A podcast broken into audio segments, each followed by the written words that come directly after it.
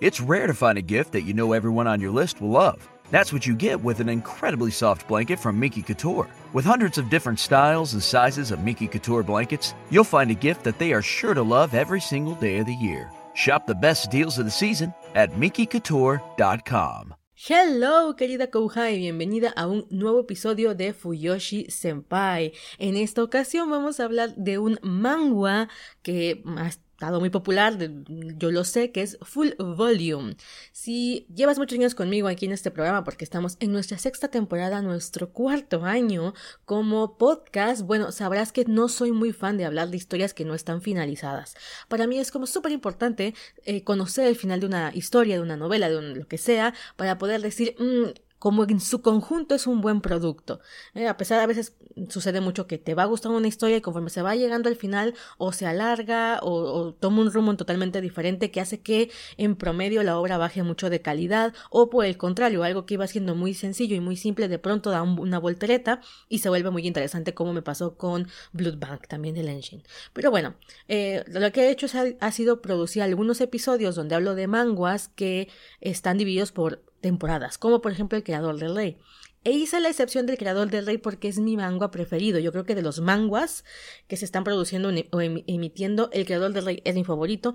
Y aún así, en la última temporada que viene, todavía lo tengo en la cuerda floja de decir, mm, joyita o se alargó de más. Ya hablaremos del Creador del Rey en otra situación.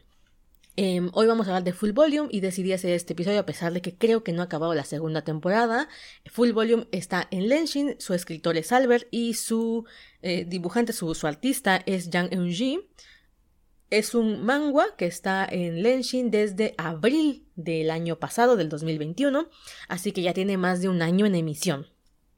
Y bueno, vamos a hablar de él porque Voy a hacer algunos cambios en el podcast. Hoy habrá avisos parroquiales. Si eres una escucha constante de este programa, te eh, recomiendo que te esperes hasta el final porque voy a hablar de algunas cosas que va a haber de cambios en el programa y pues te interesa. Ya, ya lo abordaremos. Así que primero vamos a hablar de Full Volume. Como dije, terminé Full Volume esta mañana. O sea, no tiene ni media hora que terminé de leer el capítulo 65 que está subido al Lenshin. Me la chuté en tres días, creo más o menos. Y la tengo muy fresquecita, lo que significa dos cosas. No he tenido tiempo para procesar la información de los personajes. Lo que voy a hablarte hoy es un poco como primeras impresiones. Normalmente yo tengo como me gusta hablar del viaje de los personajes, del cambio y demás, pero hoy lo tengo todo demasiado demasiado reciente, así que vamos a ver qué sale. Y la segunda eh, situación que, que es como interesante es que como no está terminado, pues aún así va a haber spoilers, ¿vale? Este es un programa que si nunca lo has escuchado, te voy a recomendar que si no te gustan los spoilers, no te quedes. No te quedes, no, porque luego me andan ahí reclamando de Gaby, diste un spoiler. Pues sí, comadre, yo dije al inicio del programa, el programa tiene spoilers. Voy a hablar de todo lo que he visto desde el capítulo 1 hasta el capítulo 65, que es el que se ha actualizado. 65, a ver, déjenme ver. 60 y según Lenshin, 65, sí, capítulo 65. Hasta el capítulo 65 yo estoy al día y lo que significa es que voy a hablar de, Tocho Morocho, así que prepárate. Si no te gusta, mejor lo ideal es que dejes este capítulo, te vayas a leer el manga si es que te gusta, está como dije, dije en lenshin.com y ya una vez terminado te vengas aquí a chismear conmigo sobre Full Volume. Vamos a comenzar. Cor cortinilla, chimeno. Vaya, las Fuyoshis tenemos la razón. Sorry, not sorry. Always do it on my own, so I gotta get through it. And the only thing I know is to love what I'm doing. Never give up, never slow till I finally prove it. Never listen to the no's, I just wanna keep moving. Keep my head up when I act. Head up, that's a fact. Never looking back, I'ma keep myself on track. Keep my head up, staying strong. Always moving Como cambié de computadora, tengo que ir a rescatar la cortinilla. Nadie le importa sobre yo aquí hablando de, de mis existenciales. Muy bien. Pues Fíjense que yo soy una fanática. A ver, me presento porque creo que no me he presentado. Siempre se me olvida. Mi nombre es Gaby Figueroa, soy podcaster. Bueno, últimamente ya mis días pasan siendo escritora. ¿Para qué les voy a mentir? Ya la mayor parte de mi tiempo pasa siendo escritora. Estoy escribiendo, estoy produciendo más de una novela a la vez. No lo hagan en casa, no lo recomiendo. Yo es porque estoy un poco cucú de la cabeza. Entonces, bueno, soy escritora Voice Love y eh, podcaster. Llevo 17 años siendo Fuyoshi mucho tiempo ya viendo vatos dándose por detrás, literalmente. Y me gusta mucho hablar de las historias que más me gustan o que menos me gustan. Es como o tiro palomitas y dulces cuando hablo de las historias o mm, saco bilis por la boca y me dan retortijones y muero aquí en, durante el programa. Así que bienvenida. Esta es la visión de una Fuyoshi con 17 años de experiencia, pero muy mamona, la verdad. Yo no, no creo que sea yo la amiga Fuyoshi más simpática de la cuadra, pero hago lo que puedo, ¿vale? Y vamos a empezar con Full Volume porque me lo habían recomendado. Hay dos razones por las que empecé a leer Full Volume. La primera es porque Enfi del podcast Biel. Biel, ah, creo que se llama Biel, este podcast. Está aquí en Spotify, lo puedes ir a checar. Eh, Enfi y yo nos conocemos desde hace algunos años por el medio del podcast y pues nos seguimos en redes sociales. Y Enfi eh, se enamoró del protagonista de Full Volume, no dejaba de publicar stories sobre el protagonista de Full Volume. Eh, ella decía que nunca había tenido un crush con ningún personaje de Biel, o sea, así que fuera su juzgando hasta que conoció a Do Won Sa de Full Volume. Y bueno, yo lo estaba viendo y siempre estaba subiendo estas historias y bueno, eh, una de las características de Full Volume es que el el Luke, el Bottom, es muy chichón. Es, es extremadamente chichón, ¿vale? Es, eh, mucha, mucha chicha. Yo creo que debe ser copa doble D, como mi hermana. Ojalá yo tuviera esa teta, pero no. Mi hermana mayor era copa doble D y nunca la envidié. La verdad es que, o sea, sí dices, oh, cuánta teta, pero dolores de espalda, eh, no, no, difícil encontrar brasieres. Bueno, anécdotas. Otro detalle, si eres nueva, estos programas siempre tienen mucha anécdota. es 50% reseña de la, del manga y 50% anécdotas de mi vida cotidiana. ¿eh? Lo siento, tómalo, déjalo.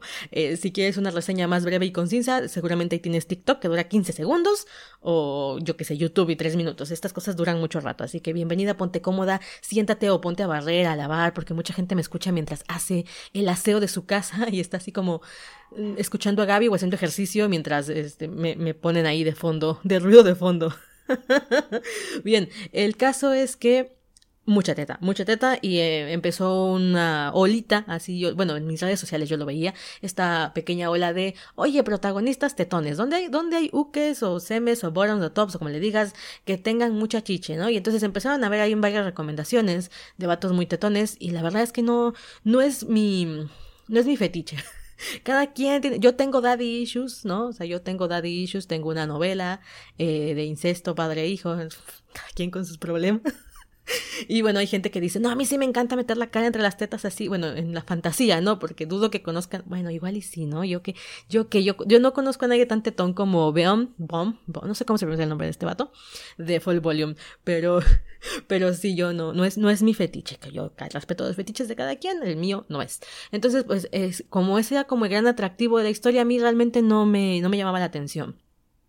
Lo que sí pasó fue que yo había hecho un live, creo que fue un live, en el que estaba yo hablando de que me encanta a Man of Virtue. Man of Virtue es un manga que está en Lenshin también, que trata sobre una comedia erótica. La comedia erótica me gusta mucho, que los protagonistas aquí en este caso, Mas es un un tipo que tiene muchas fantasías eróticas con su compañero de trabajo, su enemigo compañero de trabajo, y su compañero de trabajo un día le vomita a una estatua de estas de que protegen los templos, y está muy enojado con Man y básicamente lo maldice y eso hace que un día el tipo despierte y esté teniendo las fantasías que no le pertenecen. No son sus fantasías, sino que está reviviendo las fantasías que corresponden a más Sanctae. Entonces, entre más cerca de Sanctae está, menos fantasías tiene, pero más duro se pone y entonces pues tienen que estar cochando básicamente constantemente para que la fantasía deje en paz al protagonista y pueda hacer su vida cotidiana, ¿no? Entonces hay mucho, mucho sexo porque la trama erótica está atravesando la trama de romance, ¿no? Entonces, a mí me gusta mucho ese tipo de, historias, son comedias, son muy ligeras, son muy divertidas, me la paso muy bien. Creo que ya hablé de Man of Virtue y si no, algún día lo haré porque justamente el tema del final fue el que me hizo mm, que no se convirtiese en uno de mis bailes preferidos porque el, final para mí fue alargarse demasiado, o sea, de verdad yo estaba con cara de ya, por favor, terminen esto, ¿no? Me encantaba, pero yo soy una persona que no disfruta que alargues la historia necesariamente. Eh, y lo conté porque estoy escribiendo una nueva novela que está gratuita en WhatsApp por si alguien quiere chismearla. Yo vendo mis novelas y también las publico gratuitas. Bueno, tengo una nueva que se llama Corromper al Demonio, que es una comedia erótica, donde un demonio de lujuria tiene que conquistar a un jefe, su jefe es un humano, y su jefe lo quiere llevar de pareja falsa a una orgía social. Entonces lo tiene que entrenar, porque este demonio es un es un patatas, ¿vale? O sea, no, no es muy bueno con estas cosas, así que es una comedia romántica erótica y eh, está, la estoy publicando allá en Wattpad. Muy bien, ¿en qué estaba yo? Bueno, pues entonces te estoy contando esto en el live y alguien me dice, Gaby, ¿de verdad no has visto Full Volume? Y yo, ah, que los tetones no me van, no me vienen, ¿no? Y alguien me dice, es comedia erótica y yo, ah, así es como me la deberían de haber vendido como comedia erótica. Entonces ya Gaby fue, empezó a leer Full Volume y me piqué, ¿vale? Y yo... Mm, la comedia erótica tiene que tener pues los tres elementos que te están diciendo. Bueno, la comedia romántica erótica tiene que tener los tres elementos que te están diciendo. Comedia te tiene que dar risa, erótica tiene que haber sexo y romántica tiene que haber romance, ¿vale? Yo me he leído novelas eróticas que no tienen comedia, me he leído comedias que no tienen erótica y así chacho chacho, ¿vale? Tienes que tener las tres cosas para que tú me digas, esto es una comedia romántica erótica. Y Full Volume tiene las cosas. Full Volume tiene las tres cosas. Eh, la erótica como que se pasan un poco de lanza, pero me ha hecho reír bastante y me ha hecho enamorarme bastante, ¿vale? Yo, yo soy una persona muy romántica, soy Pisces. no me importa si no crees en los signos. Yo sí, y soy Pisces y a mí es que tengo un montón de signos en Pisces y uno de mis stelliums está en el tema del romance, entonces Gaby desde su más profundo y sentido ser es una persona que le encanta creer en almas destinadas, romances a través del tiempo, reencarnaciones, el hilo rojo del destino, eh, romances de primera vez y segundas oportunidades, soy exageradamente cursi, entonces cuando a mí me das el tipo de romance de, del que me gusta, te entrego mi devoción. Te entrego mi devoción a ti, querida creador de estas historias. Fue lo que me pasó con Ma Tae de, de A Man of Virtue, porque desde que empezó la historia yo dije, este tipo siempre está enamorado del protagonista. Se ve, o sea, yo estaba leyendo, el, dije, ya, aquí me quedé porque se ve que siempre está enamorado del protagonista y ha estado intentando eh, ganar su corazón y nunca ha podido. Y yo sí. Muy bien, pues empieza la historia de Full Volume. Como dije, vamos a empezar con los spoilers. La historia eh, protagonizada por eh, Sado Wong es un escritor muy famoso que escribe, eh, bueno, es, escritor, pero al mismo tiempo es, es un, es un es que cómo se le puede, no sé cómo se le diga. Eh, algunos lo pusieron que hacía tesis sobre viajes. El tipo es fotógrafo, a partir de sus viajes hace este, no, hace libros, o sea, hace libros, pero tiene una mezcla ahí entre la excursión de irse de viaje y hacer este, estas, estas eh, exploraciones a sus lugares donde va de viaje toma fotografías y luego hace reflexiones y escribe para llenar eh, los espacios ahí de la novela. Pues es que no es novela de ficción, sino que es mm, ensayo de los viajes, ¿no? Para que, para que nos entendamos. Y él se llama Snake, Snake no sé qué, ya no me acuerdo, lo acabo de leer ya no me acuerdo, Snake algo. Es el seudónimo y es un escritor que nunca ha dado la cara porque no le gusta, ¿vale? Él prefiere que sus obras se vendan por quién es y no por la imagen que proyecta. Entonces, el tipo vive en un departamento, viene regresando de un viaje que hizo, él es coreano, pero sale a todos lados, como dije, viaja muchísimo y regresa a su departamento. Él es fanático de un streamer, un streamer porno. Por cierto, no avise de esto, este episodio va a estar lleno de, de cosas aquí orgiásticas, bueno, no orgiásticas, pero demasiada cháchara, demasiada charla y lenguaje obsceno porque no se puede hablar de full volume sin meter lenguaje obsceno, o sea, sin ser explícito. No voy a estar aquí diciendo, y entonces el falo blanco, eh, no, vale pito. O sea, voy a decir verga y pito muchísimas veces.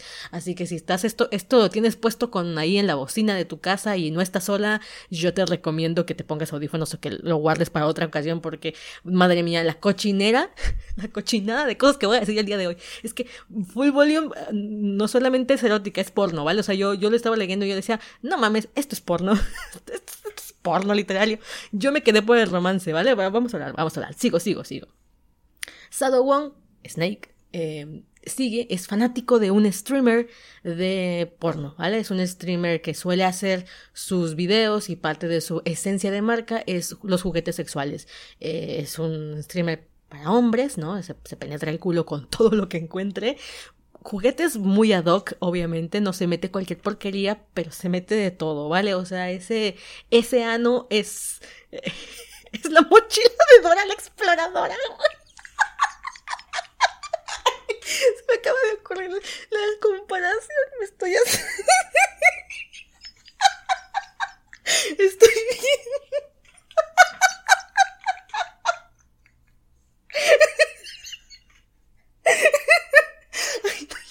Ay, Dios mío. Estoy bien. Ay, señor. Estoy bien. Ay, güey. Es la. Es la mochila.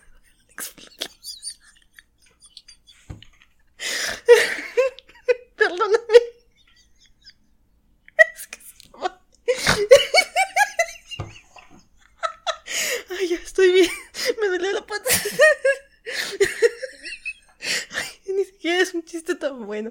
Ay, ay, me duele todo. Ok. Vuelve en ti, Gaby. No sé cuánto tiempo me llevo riendo, perdón. Bueno, ya, güey, basta. Ay, señor. Ay, ya. Voy a cortar esto. Ok, no, estoy bien. Estoy bien. Falsa de voluntad, falsa de voluntad. Bueno, resulta que este tipo, como les digo, se mete de todo y hace unos streamers muy buenos, ¿vale? Muy buenos. Y Dowon es fanático de él. Y entonces un día, pues el tipo sale de su departamento y se cruza con un chico con el que se ve que se va a llevar fatal porque es un tipo muy arrogante. Bueno, pareciese ser un tipo muy arrogante y muy... ¿Cómo se dice esto? muy poco educado, o sea, no es amable, no es un tipo amable, es muy cortante, eh, por más que se estén portando amablemente con él, el tipo no, no, no da el brazo a torcer. Y es su vecino. Pero resulta que desde que lo ve, eh, dice, Dios mío, se ve muy parecido a el streamer que sigo y es totalmente mi tipo, cara de bebé y tetón. O sea, el tipo de, de hombres que le gustan a Do es cara de bebé y tetón. El chiste es que... perdón. El chiste es que... Eh, Snake va sacando, bueno, The One va sacando sus libros que le han sobrado. O sea, como cuando eres escritor, y esto sí lo sé decir, te quedan muchos libros que no te sirven de nada, ¿vale? O sea, que ya vendiste tus libros que tenías que vender, ya firmaste los que tenías que firmar, o tienes libros eh, que, te quedaron mal. Por ejemplo, yo tengo uno de, publiqué una novela que es dos en uno. es una comedia romántica de la que ya te hablaré en otro episodio, que la volteas y es una novela y la vuelves a voltear y es otra novela, ¿no? Entonces, una de las cosas que tienen que hacer en imprenta es ellos mismos darle la vuelta al texto para que se para que si le das la vuelta se pueda leer al derecho y al revés, ¿no? Y uno de los libros ya lo estaba yo mandando cuando me doy cuenta que la pusieron al revés, o sea, la pusieron mal. Y entonces ya tengo tres, cuatro libros ahí apilados en mi, en mi librero de la misma novela, que son novelas que tienen defectos, que ya no se pueden vender. Entonces dices, pues esto, ¿qué, qué hago con esto, no? Y pues Snake tiene un montón de libros que ya nada más están ocupándole espacio, entonces agarra, los saca a la basura y se encuentra con Bom, Beom, no sé cómo se pronuncia su nombre. Beom, Beom, Beom, es que se escribe B-E-O-M. Alguien seguramente que está aprendiendo coreano me va a decir, no, Gaby, así no se pronunciaba, ya lo sé, ya sé que no lo estoy pronunciando bien, pero no tengo a nadie que me diga cómo se pronuncia. Podría haber utilizado el traductor de Google, pero lo acabo de pensar. A ver, vamos a ver. vamos, vamos a indagar cómo se debería de decir. ¿Cómo se llama? ¿Cómo se llama? ¿Cómo se llama traductor, no? Translate. A ver. Ah, ¿Coreano? ¿Dónde está el coreano? Oh, esta cosa te apuesto que no la de decir muy bien, pero yo qué sé. A ver. Hom. Ay, güey. No sé si lo escucharon. Me dio un salto el, el sonido. Hom. Te apuesto que no. Creo que se pronuncia así, pero bueno. Bam. Bam, bam, bam.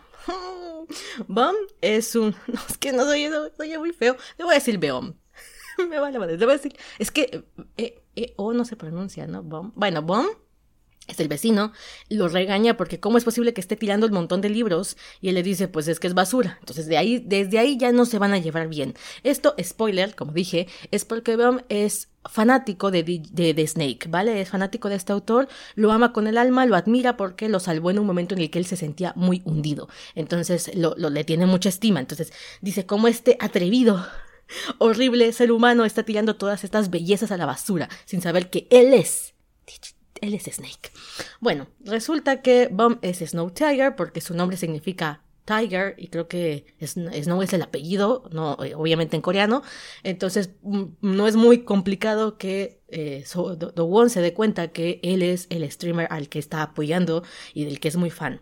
De hecho, tampoco sería muy difícil que Bum juntara las, las piezas porque eh, el vecino, que es Snake, utiliza un seudónimo llamado DJ Snake para las transmisiones de Bomb y es uno de sus mayores eh, ¿cómo se dice? Fanáticos. Entonces, y aparte es rico, ¿no? Entonces, pues ah, derrocha el dinero como si no hubiese mañana en los streams dando propinas y demás, ¿no? Entonces, em, tienen esta relación previa ya de, tiempo en la que no se han conocido, no se conocían previamente, no saben quién es el otro todavía, pero eh, ya tienen un vínculo que los une y yo sé, me gusta. Entonces, bueno, ellos empiezan con una relación súper mal porque, como dije, no se llevan y Bomb tiene una pésima manera de relacionarse con las personas. Esto poco a poco vamos a ir entendiendo por qué tiene que ver con su pasado, con la forma en la que le ha tratado la vida y es normal que sea desconfiado, mamón, eh, que tenga pésimas habilidades sociales y que se sienta vacío por dentro. Y por el contrario, Do Won es eh, totalmente lo opuesto, es el tipo más extrovertido, con un montón de amigos, eh, súper amable, o sea, es que es un personaje muy, muy agradable. Sinceramente, entendí por qué Enfi se enamoró de Do Won. Yo también iba, no me acuerdo en qué capítulo que voy a saber, yo estaba enamorada del tipo, ¿vale? O sea, yo decía, pero ¿por qué le sigues intentando hacer la bola a Bom? O sea, un tipo normal ya te hubiese mandado a tres hectáreas de payá al bon porque era insufrible, inmamable, intragable, ¿vale? Obviamente vas empatizando con él entre más lo vas conociendo. Me sigue sin parecer un personaje al que le voy a agarrar eh, cariño. Yo tiendo a, a, preferir personajes un poco más adorables, eh, no en el sentido físico o en, o en el sentido... ¿Qué se puede decir? Elemental de la palabra, pero Bom es bastante depresivo, ¿vale? Y no le encuentro, o sea, entiendo su fortaleza interna, pero no entiendo por qué. ¿Por qué Do se enamoró de este vato, ¿vale? Yo creo que eso vamos a ir mejorando con la tercera temporada o la mitad de la segunda temporada, porque tiene mucho potencial el personaje, pero hasta este momento yo no estoy encantada con Bom. ¿Me parece un buen personaje? Sí. ¿Bien construido? También. ¿Que yo lo ame y lo quiera? No.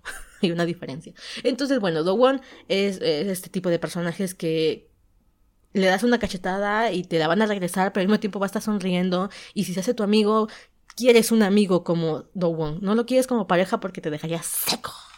Si fue, bueno, en primera, si eres mujer, pues ya puedes ir saliendo de la lista porque Do Won es gay, abiertamente gay, y pues no, eso no va a suceder. Pero si fueres un hombre, Do Won sería tu mejor amigo, lo quisieras tener de amigo, pero no de pareja porque te dejaría el culo abierto y roto muy, muy roto. Que sea algo que va a comprobar.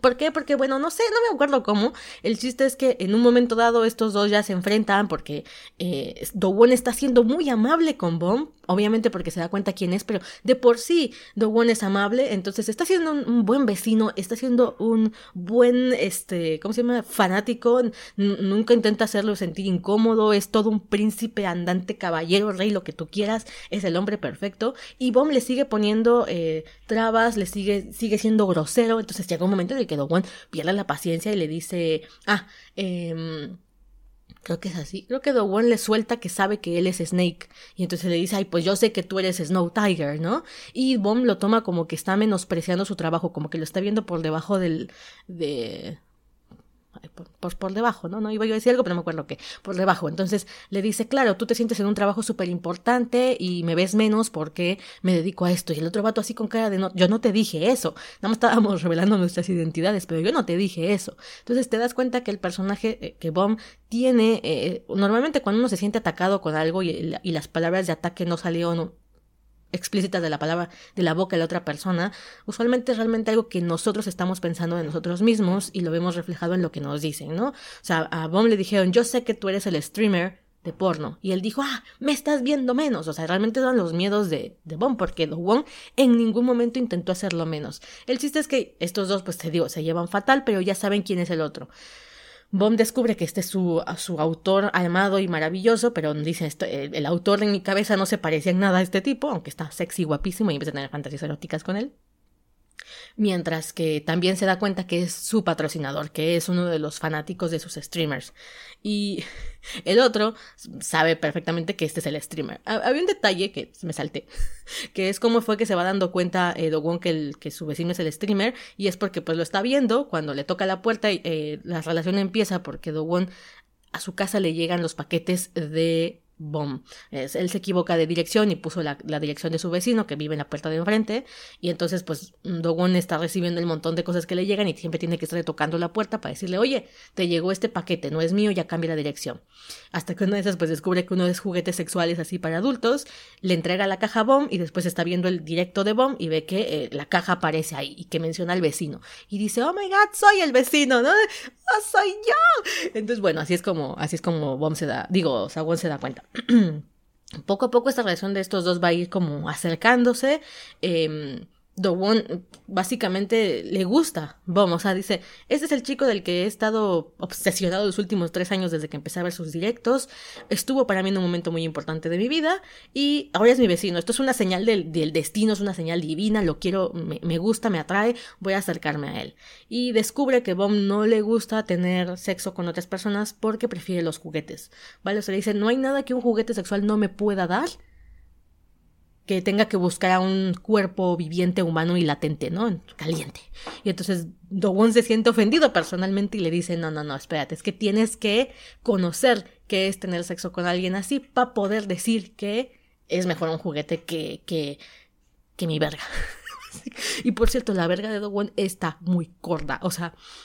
What the fuck, alguien dibujaron esta madre, les juro que estaba viendo y dije, su puta, no, ya ven que está pues este ahí el tema de la censu y dices, o sea, eso no te va a entrar, compadre. Bueno, luego ves que el otro morro se mete, no, no, no lo ponen ahí, pero se mete cock monsters, ¿no? Estas pinches, estos pinches dildos del tamaño de, yo qué sé, es que ni siquiera se me ocurre un símil, ¿no? Pero ahí, yo, yo, yo sigo una página que hace eh, dildos de monstruos.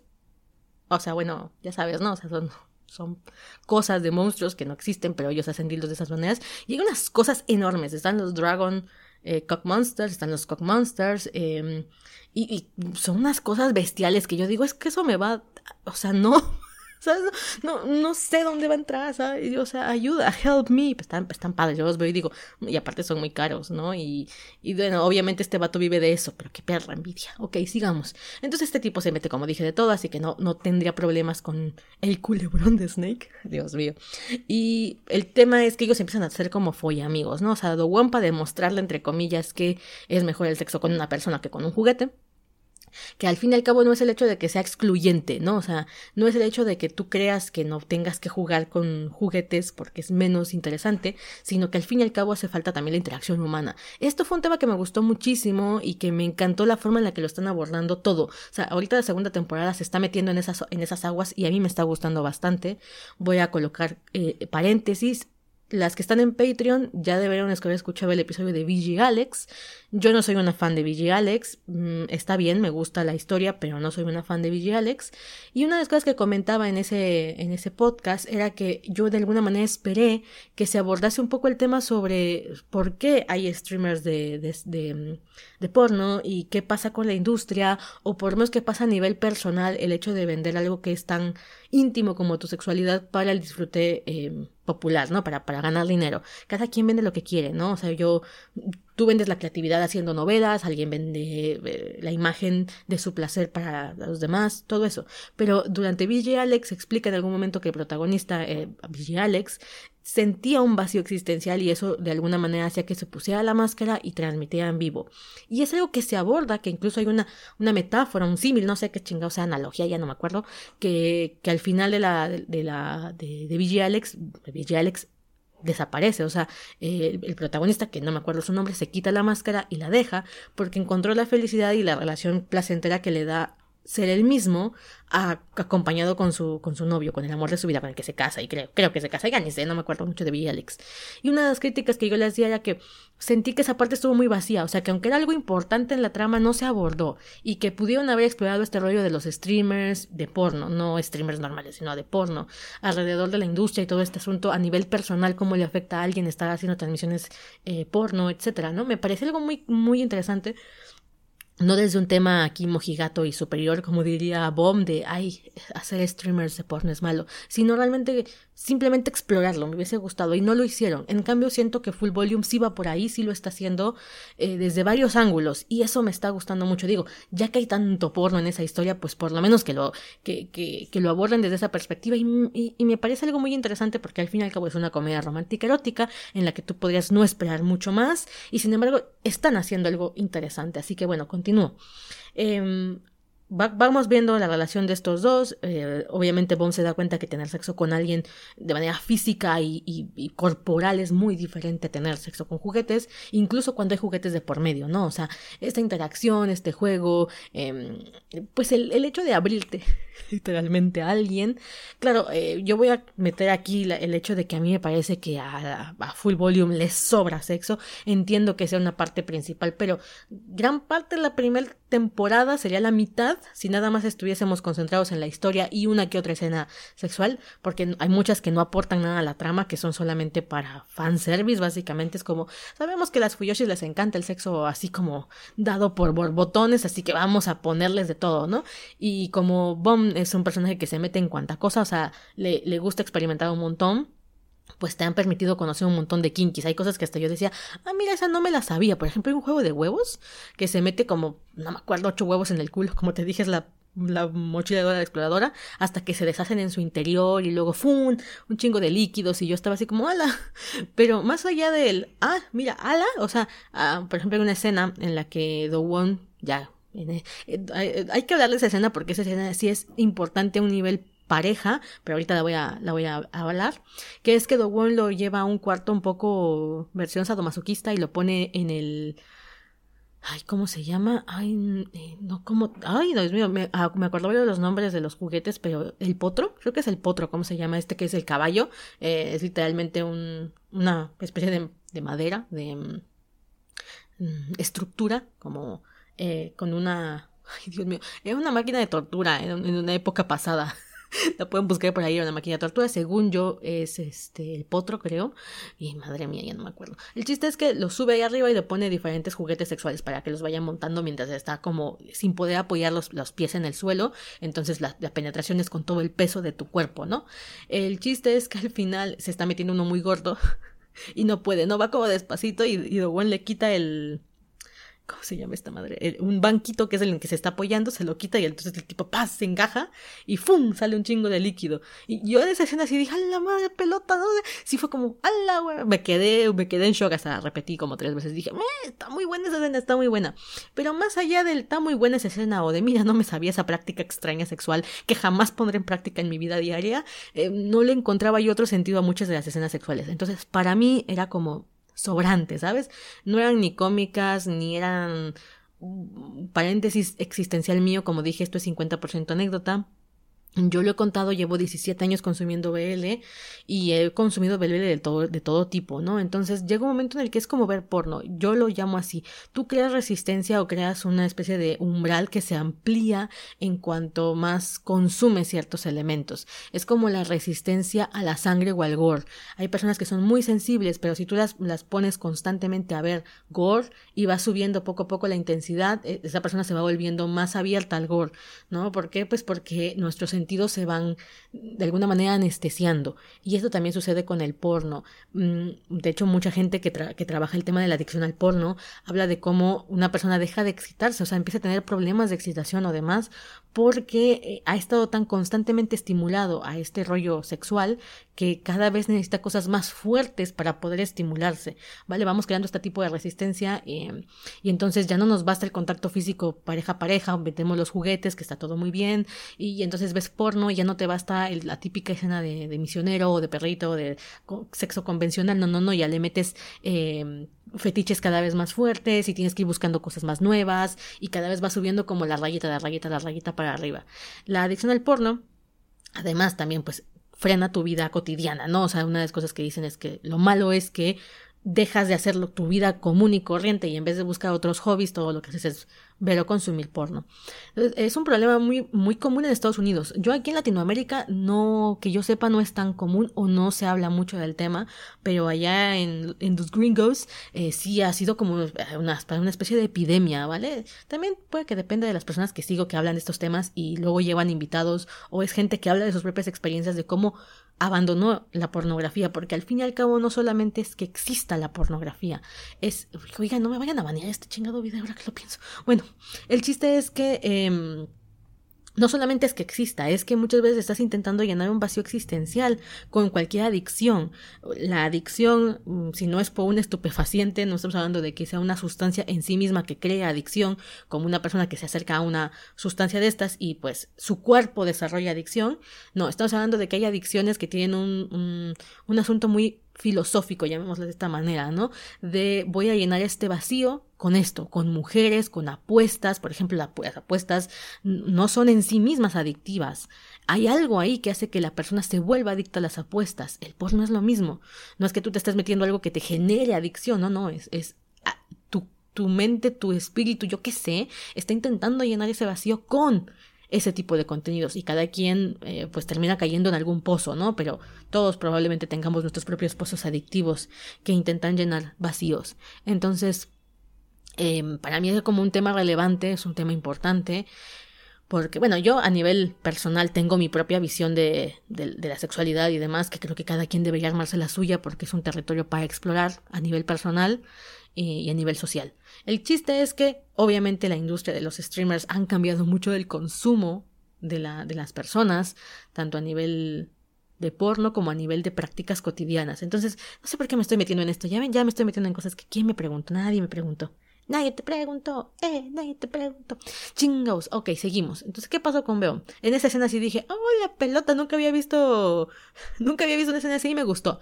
Pero más allá, como dije, de esto, si le quitas a, a, a, full volume las escenas sexuales que no aportan a la trama, y cuando me refiero a aportan, hay dos maneras de aportar a la historia. Una es que la historia avance en la trama eh, exterior, la trama exterior es Bond tiene una deuda tremenda que dejó su papá, que era un borracho golpeador infeliz. Le dejó una deuda grandísima que saldó un amigo del papá. Este amigo del papá, el señor Kim, creo que se llama, es el, es el, es el villano de la historia. Desde el momento en que tú lo ves por primera vez dices, este es el villano de la historia. Eh, Kim este, pagó la deuda a cambio de que Bond se la estuviera pagando constantemente y él fue el que lo metió a la industria de los streamers. La empresa de Kim es la que se dedica a, pues me imagino que parte del porno y demás, ¿no? Entonces él le dio el departamento en el que vive porque los departamentos, él es dueño del edificio, él le dio el equipo a Bond para que se pusiera a trabajar y es uno de sus mejores talentos. Entonces todo el dinero que gana Bond va a la cuenta del señor Kim. Él solamente le deja como una especie de, de dinero para gastos diarios y de manutención. Entonces tú lo ves y dices, este tipo trae una obsesión con Bomb. No sé de qué tipo, o sea, no sé eh, cuál es como el, objetivo. Me encantan, me encantan los villanos, voy a ser muy sincera, me encantan los villanos obsesionados con los protagonistas. Eh, que sea una cuestión un poco así como, como obsesiva mal, malsana, ¿sabes? Estos desde Stalkers, eh, en este caso este hombre que tiene poder sobre él por el tema de la, la eh, la deuda, no los tocan, no, no los violan, no, los, no les hacen nada, pero están ahí de esa manera uh, perpetua, incómoda, ¿sabes? Me gusta mucho ese tipo de personaje obsesivo. Hay un villano que también estoy leyendo ahorita en una serie de reencarnadas que se llama... Está en tapas. Está en tapas... Ay, ¿cómo se llama? Déjenme, les digo porque ya yo luego no doy bien los tapas. Mm, es que está en inglés los a mí a mí la verdad es que la, los nombres no se me no se me quedan muy bien. Se llama How to Win My Husband Over. Eh, la protagonista es una chica que reencarna en un mundo de estos de fantasía medieval. Tiene que sobrevivir pero la van a casar con el tipo que la va a asesinar a ella y a toda su familia. Entonces en esta vida ya sabemos cómo funciona esto, va a intentar ganarse al esposo. Eh, pero resulta que sus verdaderos villanos son la familia de ella. O sea, la familia de ella la maltrata, la trata súper mal. Y su hermano, medio hermano, no, hermanastro, su hermanastro, está obsesionado con ella de esta manera insana, ¿sabes? La golpea y demás y la siente de su propiedad. Y mm, no la ha tocado, en el sentido sexual de la palabra, pero sabes que, que, esa obsesión le va a pasar factura en algún momento. Entonces, ese tipo de villanos a mí me gustan mucho, algún día crearé el mío con mis propias mujerzuelas y, y demás, pero bueno, eh, ese es el señor Kim. Entonces el señor Kim tiene a Bond en la mano porque él pagó la deuda y toda la vida de Bond básicamente depende del señor Kim. Así que él está en esta industria no por voluntad propia. De hecho, él intentó ganar dinero los primeros años después de, la, de que el señor Kim absorbió la deuda. Él intentó ganar dinero por sus propias por sus propios eh, medios, pero era imposible avanzar la deuda con un trabajo normal. Entonces, pues obviamente le funcionó muy bien el tema del streaming y como encima de todo él no tenía gusto por estar con otros cuerpos, o sea, con otras personas, eh, se sintió muy cómodo con el tema de los juguetes, entonces fue así que entró a la industria del porno.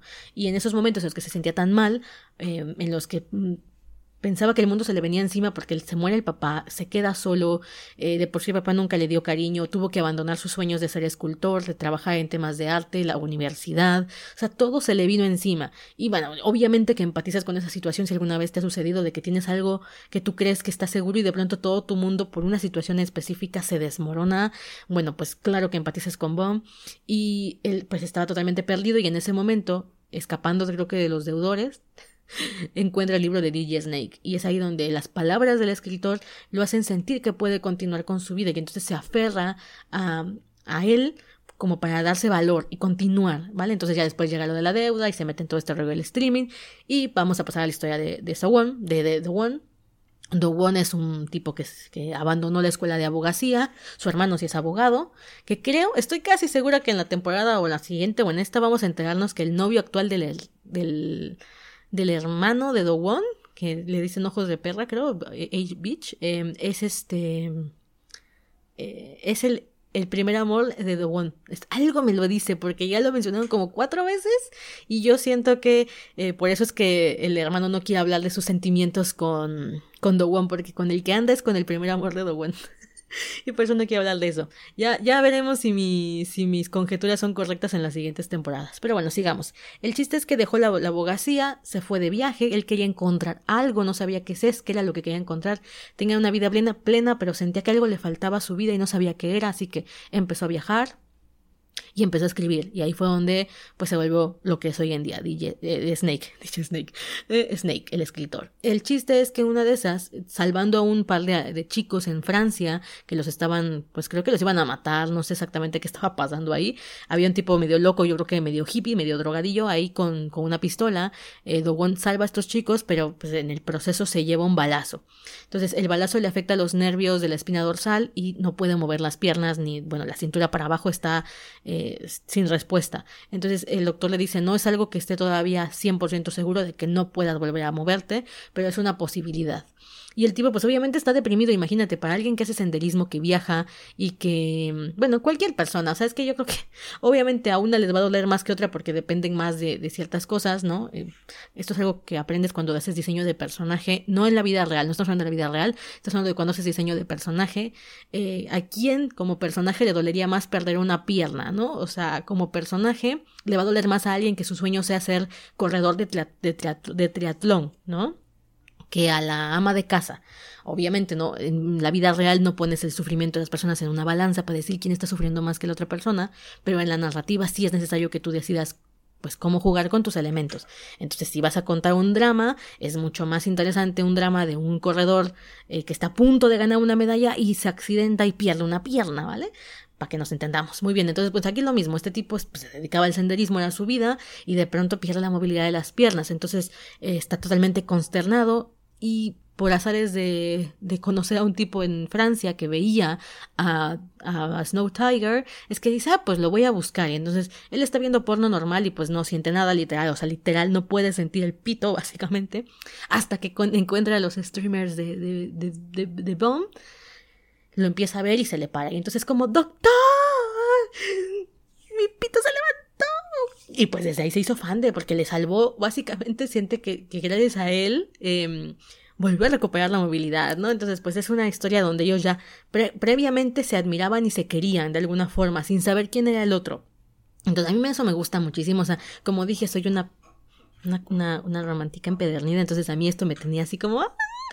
Y bueno, eso funciona una vez que se conocen y también eh, conocerse físicamente y hablar y, y, también dejar de ver un poco el idol que tenían en sus mentes, pues también hace que los sentimientos se vayan acelerando y que sean genuinos, o que yo, como lectora, los sienta genuinos. O sea, yo entiendo por qué Dogon cree que o siente que eh, Bomb es el amor de su vida, y aunque no esté, no esté recibiendo la respuesta que espera, porque vamos poco a poco aprendiendo que debido a las circunstancias que hemos conocido de, de, de Bomb, el tipo está totalmente cerrado al amor. O sea, dice, no, no lo he experimentado, no sé qué es, más allá de mi mamá que, que me abandonó cuando era yo pequeño no, no sé qué es el amor, ¿no? Entonces, claro que entiendes por qué es una persona tan cerrada y que aunque se está enamorando de Dogon, le cuesta trabajo admitirlo y le cuesta trabajo eh, reconocerlo y aferrarse a él. Esta parte sí me gustó bastante durante la historia, principalmente ya la segunda temporada. Do Won ya es el, novio perfecto. No es un novio todavía formalmente porque, como dije, Beom no le da como esa entrada, pero se comporta como el novio. Lo lleva a pasear, lo saca aquí, lo saca allá, em, hace que dependa un poco de él. También me gustó que no fuese perfecto, perfecto. Hay dos escenas en las que yo dije, madre mía, ¿dónde te pongo? ¿En qué, en qué nicho te coloco, Do Won? Una de esas escenas es cuando él se pone celoso porque... Eh, Bomb primero lo invita a él a su programa, el primer invitado del programa de, de DJ Snake, de, mm, de Snow Tiger, es, es The One, lo invita para, para un stream que se veía guapísimo. Es que entiendo por qué en fiesta toda enamorada de este hombre. Es que se veía guapísimo. Y aparte es un, es un tipo sexy, guapo, loco. O sea, es un tipo medio obsesionado. Porque eh, Do One, perdón, pero también está medio obsesionado. Se vuelve loco con el sexo de verdad. Las escenas en las que yo debo decir, debo confesar que a pesar de que el dibujo eh, de, de Yang no sea mi favorito en el sentido de que físicamente de repente le fallan las proporciones o de frente le, falla eh, la perspectiva.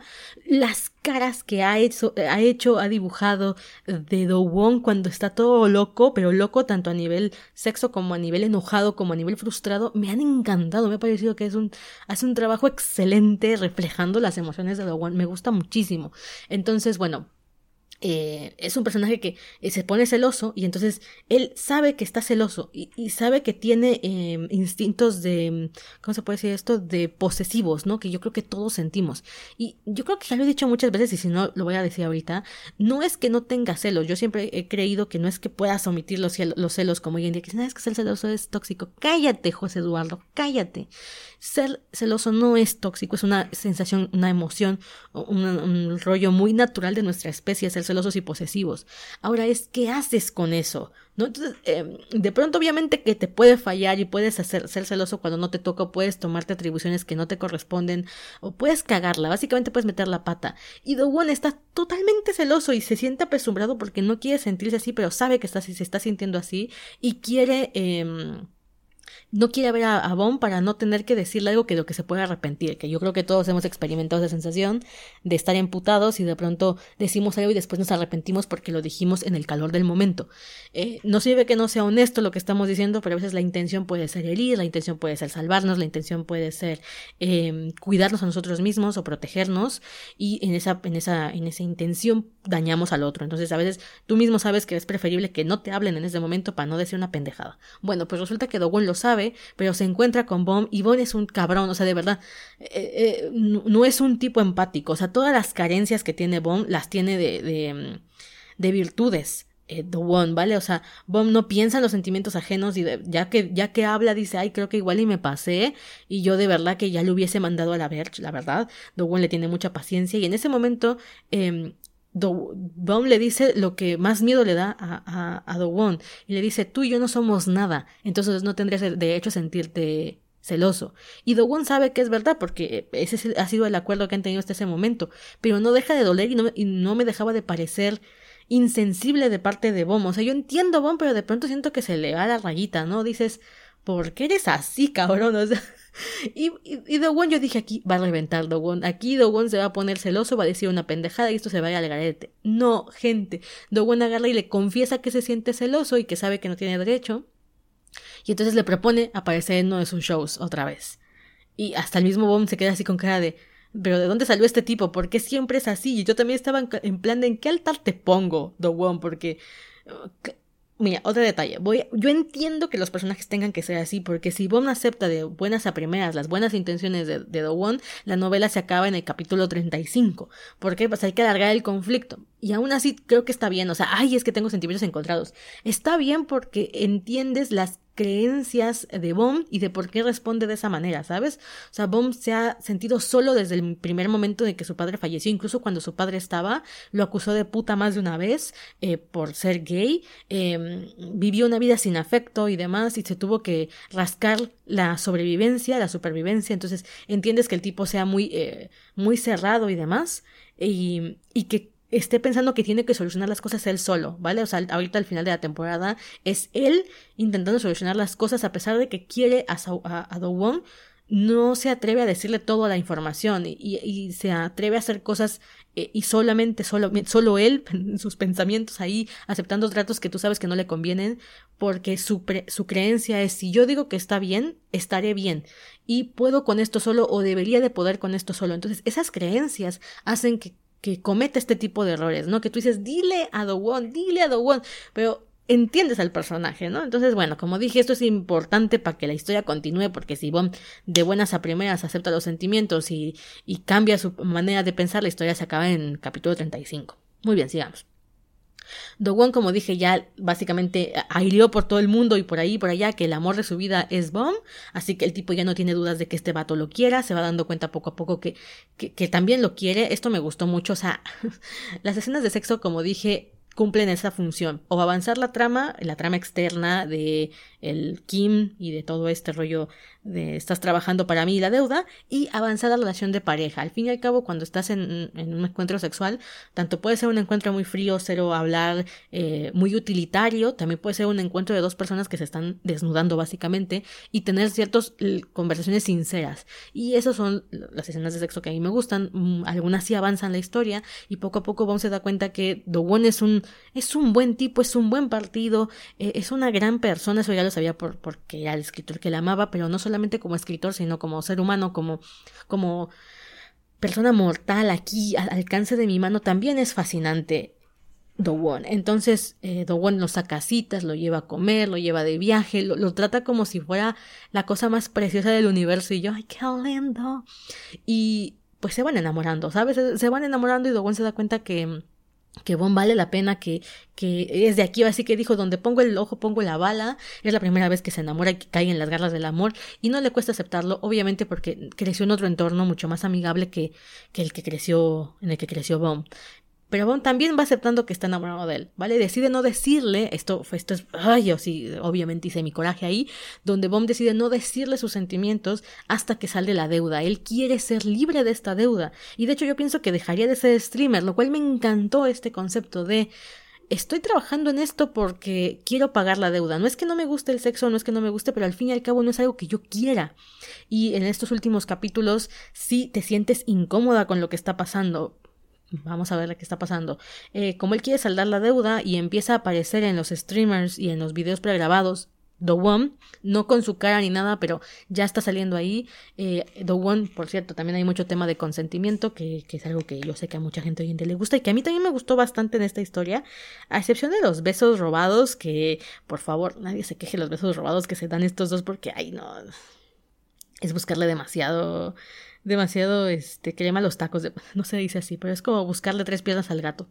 El chiste es que eh, The One es de estos personajes que, por ejemplo, quiere hacer un streaming con él que tiene que ver con eh, sadomasoquismo, que es el que les, había contado, porque como está celoso, se da cuenta que lo único que tiene que hacer es como presionar los botones correctos para que Bomb se vaya abriendo hacia él, ¿no? O sea, dice, este tipo es un chico hermético, entonces ¿cómo puedo irme colando en su vida? Eso es, se podría tratar como un poco de manipulativo, sí, pero yo creo que todos en el amor hemos sido un poco manipuladores, o sea, a veces no, no es como que pueda ser muy frontal con todas las cosas que haces en, las relaciones de pareja, a veces es como, vale, ¿cómo le hago transmitir mis sentimientos? O sea, ah, tienes muchas preguntas cuando tienes una relación de pareja o cuando estás intentando conquistar a alguien, y a mí me parece súper válido que The One dijera, pues voy a hacer que, que me necesite intensamente con una sesión, eh, BDSM, ¿no? Entonces, ¿pero qué hace? Hace una presentación en la que le explica paso a paso qué es lo que va a hacer con su cuerpo, qué es lo que le va a poner, o sea, todo, todo, todo, todo. Y entonces ya Bom acepta, tienen su palabra de seguridad y se meten ahí a, a darle queso al chicharrón, ¿no? Entonces, eh, está muy presente el tema del consentimiento, por cierto, casi casi firmado aquí sí legalmente. Y The Wong, como está participando en los streams de de Bom eh, despierta la curiosidad y la, posesividad insana de Kim, que es el malvado, y entonces eh, intenta meterse en dónde está, quién es, ¿Por qué estás con él? ¿Estás saliendo con él? ¿Es tu novio? ¿De dónde salió? Y Bom, curiosamente yo sí no esperaba esto, se pone al brinco, o sea, le dice, no te permito que te metas en mi vida privada. ¿Quién es este tipo? Es muy mi asunto, ¿vale? Entonces, eh, yo dije, bravo, de verdad es que como ya había tenido como momentos en los que eh, Kim había sido como invasivo, bastante invasivo con, con, con Bom, y Bom no había hecho absolutamente nada, yo decía, madre mía, esto se va a em-, empeorar. No, cuando Bom lo, le pone el alto, yo estaba orgullosísima de él, y Bom explica que es porque se sentía protegido por, por Dowon, a pesar de que no le estaba diciendo nada, a pesar de que no estaba realmente protegido por él porque Dowon no sabía cómo estaba la situación, se va percatando poco a poco porque es un tipo muy inteligente y dice, se me hace que el hombre al que amo está en problemas, está trabajando tal vez por streaming, pero no porque él quiera, ¿sabes? Entonces es la primera vez que lo va pensando y poco a poco va uniendo las piezas, pero al fin y al cabo no es algo que, que, Bon, que le haya compartido de manera literal a, a Dowon, entonces Dowon tampoco puede hacer nada. Pero él se siente protegido por esta compañía porque alguien lo quiere, porque alguien le está diciendo que lo ama de manera eh, natural y, honesta, entonces se atreve a decirle al señor Kim que, que pare que no se meta en su vida privada. Y entonces el señor Kim va apretando y apretando más la, la cuerda. Es un tipo desagradable, te hace sentir incómodo cada vez que aparece. Y lo que hace es que le retira el dinero de las cuentas bancarias, ¿no? O sea, como todas las cuentas bancarias están a nombre del señor Kim, porque Bom era joven, firmó contratos al pedísimo, pues nada para salir de la deuda. Eh, lo hizo de joven y, angustiado, y ¿cómo se dice esto? Este, desesperado. Entonces, pues cayó en la trampa de este bastardo. Y Kim le quita el dinero. Entonces el tipo se queda sin, dinero para comer. Y es una manera de presionarlo, es una manera de blackmail, es de, de mm, chantaje. Entonces, pues Bomb también de repente ya flaquea un poco en su voluntad y acepta grabar cuatro videos al aire libre porque la propuesta del señor Kim es que se acueste con algunos inversores. O sea, básicamente lo quiere prostituir. Y ahí es donde Bomb dice, ni madres, o sea, yo acepté hacer tus streamers, yo acepté mm, pues ponerme aquí, exponerme a todo lo, lo público, pero no me voy a prostituir por tu gusto, ¿no? Entonces el señor Kim le dice que sí, que no hay bronca, que... Mm, cobarde ese le dice que no hay bronca, se va de la habitación, pero no, obviamente no está contento, llamando a investigar a quién era el novio, quién era Do eh, y Do no sabe cómo, cómo tratar el tema, ¿no? Principalmente porque aquí es donde eh, esta decisión de Bon le va a traer más problemas, espero o no sé, que es no decirle a Do que aceptó un trato en el que va a grabar cuatro capítulos al aire libre, algo que no le gusta a, a, a, y que y que supuestamente después de, de, esos cuatro programas va a ser libre. Obviamente es una trampa, o sea, es como, ¿tú crees que te van a dejar después de cuatro programas? Algo te van a hacer, y ojalá no sea algo muy feo, pero algo te van a hacer durante estos programas para evitarte que te vayas. Es que eres tonto, Bom, ¿no?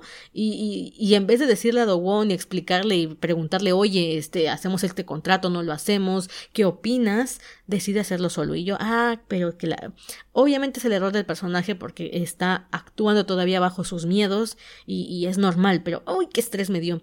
Porque mm, Do Won, como ya se dio cuenta que, que, el chavo no sabe muy bien cómo tratar el tema de los contratos y demás, y que han abusado de él, lo acompaña cuando hacen su traserito en... ¿Cómo se llama esto? En... Um, ay, es que tiene su nombre y no me acuerdo. Bueno, como juguete sexual, lo hacen el juguete sexual el trasero de, de, de Bomb.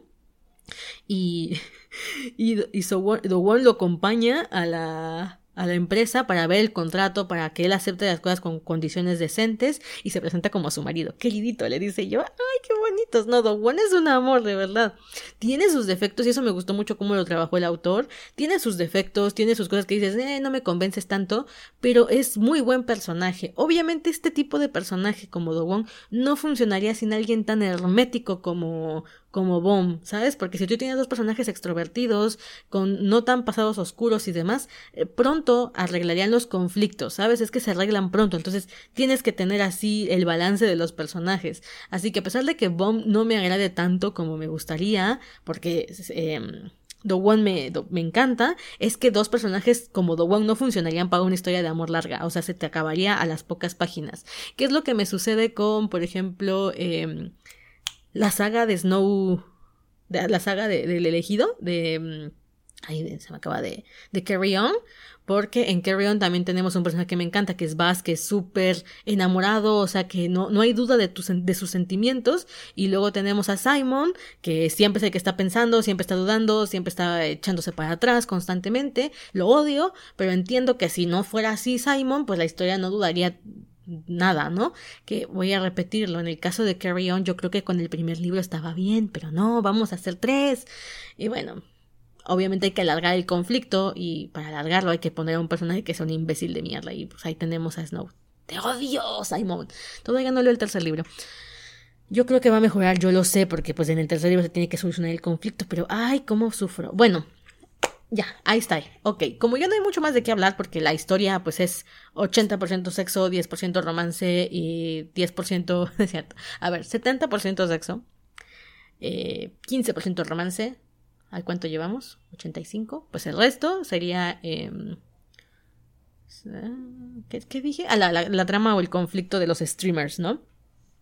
Y como dije, ya, ya hablé de esto, me gustó mucho porque estos últimos capítulos se ha reflexionado acerca de que se siente vacío y se hace una pregunta, ¿este vacío que tengo, esta falta de saber, de, de, de entender el amor o de sentirme roto de alguna manera, es consecuencia de los streamers, de los streaming o es que yo ya soy así?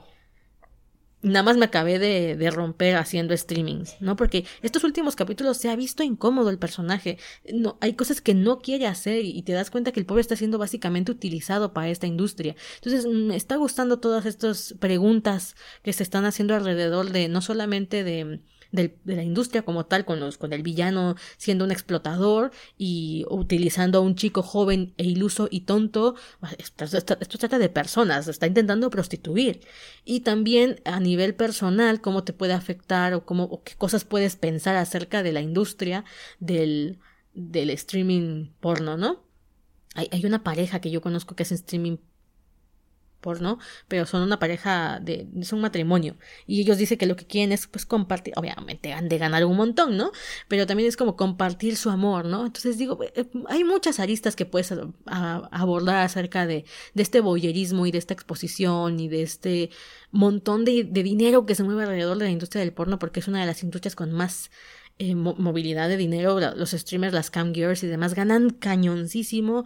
Eh, hace poco tuvimos el desarrollo del, de, de, las, de los OnlyFans, donde mujeres, y bueno, asumo que hombres también, pero son los menos. O por lo menos es que como yo no estoy dentro de, las, de los círculos gay, tal vez no me entero, y también están pasando por lo mismo, pero pero un montón de mujeres utilizando OnlyFans eh, para vender fotos de lo que quisieran, de pies, de mm, chicas gorditas vendiendo este, este asunto de, de la curvilinidad, que desató, desató, otro tipo de debate sobre qué onda con el, el típico, me acuerdo que esto es un, es un debate muy viejo, pero siempre sale como de renovación, de, mm, de las feministas porno y las antiporno, de vale, el empoderamiento pasa por estas zonas, o sea, una mujer que esté vendiendo su cuerpo bueno, no su cuerpo, sino simplemente fotos o videos de su cuerpo o de su placer o de su sexualidad eh, en, en, un sitio y esté ganando dinero con eso, es utilitario, es, eh, es empoderamiento, está perpetuando el, el consumo de,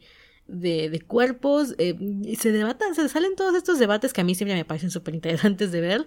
Yo, como dije, tengo mi propia postura, pero no ando ahí peleándome con la gente, pero es muy curioso ver las diferentes posturas alrededor de este tema del utilitarismo, de, bueno, sí, pero de todas maneras lo van a consumir, y yo estoy pagándome la carrera con OnlyFans, oye, pues, qué más, qué, qué, más que bien, ¿no? Etcétera. Hay como muchas aristas y siempre yo creo que este tema va a depender también del contexto de la persona, cómo está tomando sus decisiones. Eh, no es lo mismo leerte BG Alex con un personaje como BG Alex, que no me acuerdo su nombre, perdónenme. Changu, no, no sé cómo se llama. Eh, que decidió hacerlo, ni me acuerdo por qué, cuál fue su motivación, ni cuáles fueron sus, eh, sus experiencias durante el streaming y, y, dentro de la industria, que un personaje como eh, que entró más que nada forzado a la industria y que no era su hobby, que él tenía otros sueños y demás, y, y obviamente, y que aparte tenemos el villano, es el, el, villano está dentro de la industria, entonces claro, no es lo mismo contextualmente dentro de la historia como debe ser no lo mismo contextualmente en la vida real, cada quien toma sus decisiones y cada quien sabe por qué toma sus decisiones, ¿no? Pero me gusta que, que obras que están tratando este tema de los streamings, que no son muchas, eh, pues se arriesgan a preguntarse algunas cosas, ¿no? Y por lo menos a mí me está gustando mucho más Full Volume que, que, que VG Alex, pero a mí, ¿vale? Las dos son comedias románticas. Las dos son comedias románticas eróticas. A mí BG Alex nunca me dio risa, debo decirlo. Y en cambio Full Volume sí me da... Hay capítulos que, me estoy cagando de risa.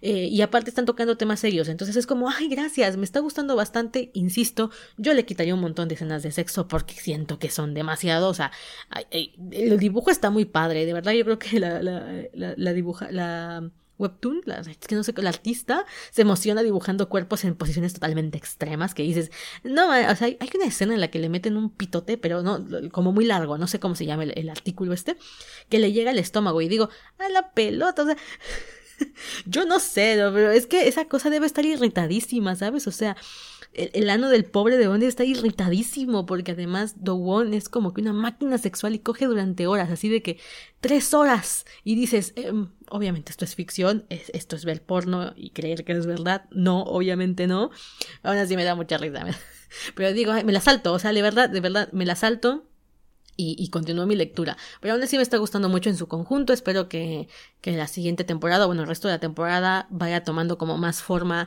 estos conflictos ya más fuertes. Ya nos presentaron a, los personajes, sus conflictos individuales, ya, ya hay amor entre los dos. Entonces ahora viene como pues el problema más grande, ¿no? Todo, todo este rollo, donde básicamente Dogon está pensando en cometer un crimen, un asesinato para salvar a, a. O sea, imagínense qué, qué tono cambió de la historia, que están así de que, y si lo mando a matar, y yo, y cálmate. lo amo lo amo. Y aparte tiene un montón de contactos. Bueno, chiste es que em, yo creo que viene, viene algo bueno en la temporada. Me va a gustar seguir hablando de, de Full Volume. Ahora sí, paréntesis para, para terminar con, esta, con este episodio de Full Volume. Leanlo, está muy bueno, está en Lenshin, van a seguir actualizando y yo continuaré leyendo Full Volume. A menos que se alargue demasiado, que espero que no. Ahí seguirá al pie del cañón porque es un tipo de historia que me gusta. Muy bien. Dejando eso al lado vienen las parroquiales y ya tú ya no quieres saber nada más de mí y de mi existencia, pues por aquí te puedes ir y todo va a quedar entre nosotras. Si no y eres fan del podcast y demás, pues quédate un momento porque tengo que contarte anécdotas de la vida cotidiana. Ahorita siento que tengo la voz muy rara, o sea, no sé si me estás notando, pero siento que tengo la voz muy rara porque pasé por esta enfermedad así de que estar con la garganta a tope, tope guay de mal y yo me escucho rara, me escucho medio, media gangosa, media, media, ay, media ronca, a pesar de que ya pasó más de un mes de que salí, me siento muy rara. Y durante este mes en el que estuve así con fiebre y demás, estuve replanteándome algunas cosas ah, alrededor del podcast, alrededor de, em, de las novelas y de todo este, este trabajo que hago, y es que ya tiene mucho tiempo que no actualizo. O sea, si te fijas, este episodio está saliendo tres o cuatro meses después del último, lo cual me da mucha pena porque por un lado, han sido varios factores que me han impedido actualizar el podcast como me hubiese gustado. Por un lado, cuando estoy escribiendo, sé que esto le debe pasar a más personas, pero, pero yo hablo de mi experiencia. Cuando estoy escribiendo, a veces me cuesta trabajo leer BL o leer BL muy popular. Entonces no logro producir muchos episodios o estoy leyendo BLs que no han terminado y entonces digo, lo haré ya que hayan acabado de leer todo el BL y que termine. Entonces pasan años y yo no voy a, subir episodio alguno. Entonces eso es por un lado. Lo segundo es que eh, las visualizaciones han bajado por el tema de que yo me he dado muchos hiatus constantemente, así que pues obviamente eso tampoco es una, una motivación constante, así que como dije he tomado dos decisiones. Por un lado, eh, lo que resta del año van a ser entrevistas, van a ser entrevistas a otras creadoras de BL, estoy intentando ya contactar con algunas personas que, que me agrada cómo trabajan, que me gustan sus producciones, que me gustan sus webtoons, sus novelas, y quiero traerlas al programa para que las conozcan, para que chacharemos, para que platiquemos, y ya no sea yo solita aquí hablando de, de, de los BLs, principalmente porque, por ejemplo, estos últimos meses, como te digo, me consumí como muchísimas novelas y no, no son novelas que yo crea que tú quieras que yo hable de ellas, ¿no? O sea, sé que la mayoría de gente le gusta que hable de las cosas más populares porque es lo que está en boga, porque es lo que están viendo y Gaby va y se está viendo otra cosa que me he estado leyendo novelas de los años noventas, así de El Duque y yo, este, como, no, no es de los noventa, ¿cómo se llama? Eh, me he leído un montón de estas de novela rosa, de, del tipo Arlequin, que da un poco hasta de cringe, así del hermano gemelo, la, usurpadora, este, el conde perverso, he leído un montón así todas raras, el, hermano del novio, Y sé que son cosas que si yo las subo al podcast no van a tener visualizaciones, a nadie, nadie les interesa porque no son contenido popular, porque nadie, está ubicando esas historias, ¿sabes? Entonces, por un lado es por eso, eh, por otro lado es porque, como te digo, me genera bloqueo al escribir. Si yo estoy leyendo algo que es muy popular y que no me deja trabajar conmigo misma y sin mis inseguridades, que tengo un montón, me bloquea más. Entonces prefiero dedicarle más mi tiempo y más mi energía a cosas que siento que están produciendo más para mí, para mí misma, para sentirme bien. Así que lo que voy a hacer es esto. Durante el resto del año vas a estar escuchando en el podcast a invitadas. Espero que te guste mucho conocer a otras, a otras escritoras, otras este, creadoras de webtoon, de webcomic y que apoyes ese contenido. Espero que también, por ejemplo, viene el Biel de Latam, como decía yo, y en el Biel de Latam vas a conocer a un montón de creadoras más que yo, así que espero que no extrañes tanto el programa porque ahí habrá mucha gente dando contenido de valor y de calidad y que las vas a conocer en el Biel de Latam que ya está a nada de empezar. Y la segunda es que sí voy a seguir haciendo reseñas. Si te gustan mis reseñas y no te importa de qué estoy hablando, no te importa que esté yo contándote una novela de los años noventas, no te interesa que esté yo hablando sobre un shonen que igual y no tiene que ver con el mundo del BL, o que te esté hablando de un cómic o de un webtoon que no ha acabado y que te voy a tener que partirlo en tres partes, pues voy a estar en Patreon, ¿vale? Voy a regresarme a Patreon para escribir capítulos, para digo, para subir capítulos con historias de las que esté consumiendo. No importa importa que esté lloviendo, lloviendo no, yo viendo, de, de, yo lo estoy viendo, la voy a querer subir a Patreon, ¿vale? Porque, por ejemplo, ahorita tengo ganas de hablar de la saga de Alessandra Hazard, que ya terminó, tengo ganas de hablarte de estas novelas de los años 90, me estoy echando un maratón de reencarnadas, que también me gustaría compartirte, quiero hacer el podcast de Bill My Cry Baby, leo mucho Seinen todavía, entonces sé que esos son poco populares en este podcast, pero si a ti te gusta en general chismear conmigo, pues te voy a estar esperando ahí en Patreon. La primera mensualidad es de 3 dólares y ahí voy a seguir subiendo reseñas probablemente también de BL. Eh, por ejemplo, tengo pendiente la tercera temporada de The Kingsmaker, eh, que es algo que también ahí, tengo ganas de hablar de, un hombre de virtud. Quiero empezar a ver Kim Porsche y después voy a subir, o espero poder subir, un capítulo por eh, episodio de Kim Porsche como primeras impresiones y después como la versión general de Kim Porsche, porque me la han recomendado bastante y también le quiero echar un ojo. Así que eso. Entonces, bueno, esa es la noticia. Voy a seguir subiendo reseñas. Sí, eh, de hecho voy a estar colocando aquí como la introducción a esos episodios, por si te quieres sumar a Patreon. Yo, por ejemplo, este programa me genera gastos cada mes. Es un programa que tengo que pagar el hosting y un montón de cosillas ahí extras. Y pues así digo, pues por lo menos, aunque sean pocas visualizaciones, es gente que, que quiere ahí estar en el programa y seguir escuchándolo, aunque sea eh, ya en forma privada. Así que, pues eso, por lo menos el resto del año voy a ver cómo voy acomodando, porque también tengo varios proyectos de literarios, es decir, tengo dos historias en el tintero, eh, que quiero que salga por lo menos una, el, lo que falta del, del, año, que es Esclavo del Deseo, por si ahí la están leyendo o no, eh, que es el proyecto que ya tengo pendiente. Y tengo otra que estoy planificando para un concurso que viene de novela de mm, en noviembre, entonces eh, tengo que acabarla para mandarlo. Entonces son como este tipo de cositas que ahora estoy colocándolas en prioridad por encima del, del programa. Así que bueno, espero que me entiendas, espero que si te gusta el programa me apoyes allá en Patreon. El primer mm, tier que está ahí, que es de 3 dólares, creo que son 70 pesos mexicanos, es el que está más, eh, que es el que es, exclusivo para, para el podcast, ¿vale? Voy a estar subiendo uno a dos episodios por mes. Y bueno, adelanto si vas a poder elegir mis próximas lecturas y si hago alguna cosa o alguna actividad te vas a enterar. También tenemos ahí el Discord, el Discord es como nuestra casita digital, únete a Discord, puedes entrar a gabifigueroa.com diagonal comunidad, gabifigueroa.com diagonal comunidad y te vas a enterar de todo, todo el asunto, todo el chisme, todo, todo lo que estamos produciendo o estoy produciendo. Y bueno, por ahora todavía va a haber otros episodios porque viene mi intervención con el BL de Latam que voy a estar subiendo por aquí y tal vez algún otro episodio antes de eh, ya empezar como tal con las entrevistas y con todos, con este formato nuevo, a ver qué, qué te parece. Entonces, bueno, por ahora es una pequeña despedida. Te repito, esta información y más la vas a encontrar en gabifigueroa.com diagonal comunidad. Voy a dejarte aquí el enlace en la descripción de este, de este programa y también la vas a poder encontrar porque voy a subir un nuevo teaser para, eh, para el podcast y así vas a poder ver cómo que es la novedad. Como dije, también voy a estar subiendo pequeños fragmentos de episodios aquí, no voy a estar subiendo las versiones completas para que te enteres qué es lo que estamos haciendo por allá y a ver si te animas. Así que bueno, un beso enorme, muchas gracias por haberme apoyado durante estos cuatro años, por seguir conmigo aquí escuchando mis sandeces. Y bueno, eh, sin ti tampoco me hubiese vuelto escritora, hay que ser honesta, yo gracias a mis este, lectoras, a mis escuchas, mi fueron mis escuchas y después se convirtió en mis lectoras, es que empecé a ver un sueño cumplido, así que te lo tengo que agradecer enormemente. Y como dije, no voy a dejar este programa, vamos a cambiar el formato para dar una variedad y yo también eh, ir encontrando otra vez el camino de Fuyoshi Senpai. Un beso enorme y nos vemos en el siguiente episodio que es el del BL Day Latam. Bye bye.